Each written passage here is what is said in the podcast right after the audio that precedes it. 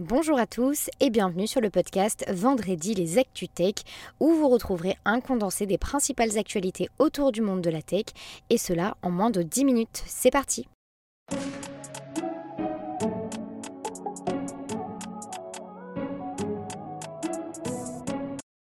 Adopté en juillet 2022, le DMA, soit le Digital Market Act, façonne l'espace numérique européen. Ce règlement agit sur des comportements anticoncurrentiels et aujourd'hui ce sont les GAFAM qui sont soumis à ces règles strictes. Ils ont jusqu'au 6 mars prochain pour se conformer à plus de 20 obligations et interdictions. Si certains des services sont absents de la liste, il n'y a aucun groupe La Commission renvoie vers ces critères chiffrés et espère pouvoir rendre public ces dossiers plusieurs pays de l'Europe commençaient l'interdiction de TikTok. Alors, pour rassurer les pouvoirs publics, le réseau social a débuté un chantier dépassant le milliard de dollars. Premièrement, rapatrier les données utilisateurs européens et britanniques, et deuxièmement, assurer que ces données ne partent plus en direction de la Chine.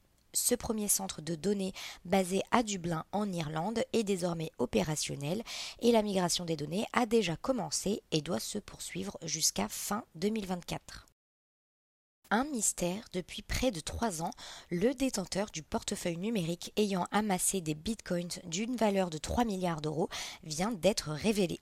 Il ne s'agit finalement pas d'une seule et unique personne, mais d'une entreprise se nommant Robinhood, une plateforme de trading américaine. Son portefeuille a assez de poids pour influencer le cours de la crypto-monnaie l'éditeur bordelais Guyana, spécialisé dans le secteur des vins et spiritueux, vient de racheter le spécialiste de l'édition et de l'intégration de solutions de gestion nommé Ayanetic.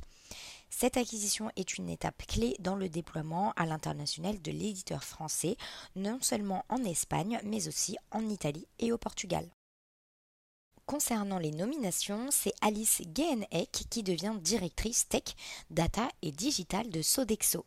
Ses missions visent notamment à optimiser les méthodes de travail du groupe et à améliorer l'expérience numérique des clients et des consommateurs. Isabelle Fresne devient directrice générale de Google Cloud France. Elle aura à cœur de développer l'activité en France et elle rejoint le club des femmes dirigeantes des filiales françaises de l'entreprise IT.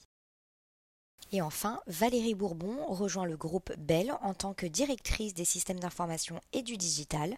Elle devra notamment piloter l'amélioration des processus et planifier la migration de l'ERP du groupe agroalimentaire. Concernant les levées de fonds, les startups de la French Tech ont levé 17 millions d'euros cette semaine. La première concerne TIL, une plateforme de prise en charge de la santé mentale qui a levé 7,5 millions d'euros.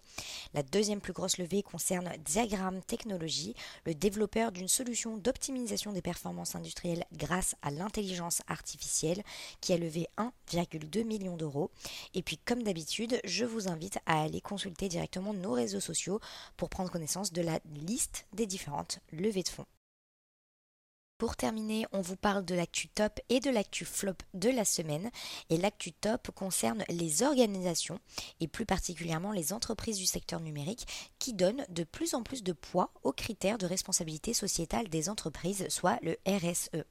Les obligations légales les poussent à adopter des mesures spécifiques en la matière, mais les investisseurs, les clients et les fournisseurs accordent eux aussi une importance à ces critères RSE. L'Institut du numérique responsable, soit le INR, a même élaboré une charte du numérique responsable à destination des organisations engagées dans cette démarche. Ces critères sont aujourd'hui intégrés dans les appels d'offres qui sont eux aussi un élément majeur pour la mise en conformité des entreprises aux enjeux environnementaux et sociétaux. Et enfin, l'actu flop concerne le bilan du deuxième trimestre fiscal de Dell qui fait apparaître un chiffre d'affaires de 22,9 milliards de dollars alors qu'il s'attendait à dégager au mieux 22 milliards de dollars. Donc jusqu'ici, c'est une bonne nouvelle. Sauf que le niveau de revenu traduit une baisse des facturations des produits professionnels de 13%. Et sur le segment du grand public, c'est une baisse de 29% qu'observe la marque. La baisse des revenus s'explique par une baisse du nombre d'unités qui a été compensée euh, par des prix de vente moyens plus élevés. C'est déjà la fin de notre vendredi, mais vous le savez, on se retrouve la semaine prochaine pour les nouvelles actualités autour du monde de la tech. En attendant, n'hésitez pas à noter et commenter ce podcast, c'est gratuit et ça aide au référencement. À la semaine prochaine.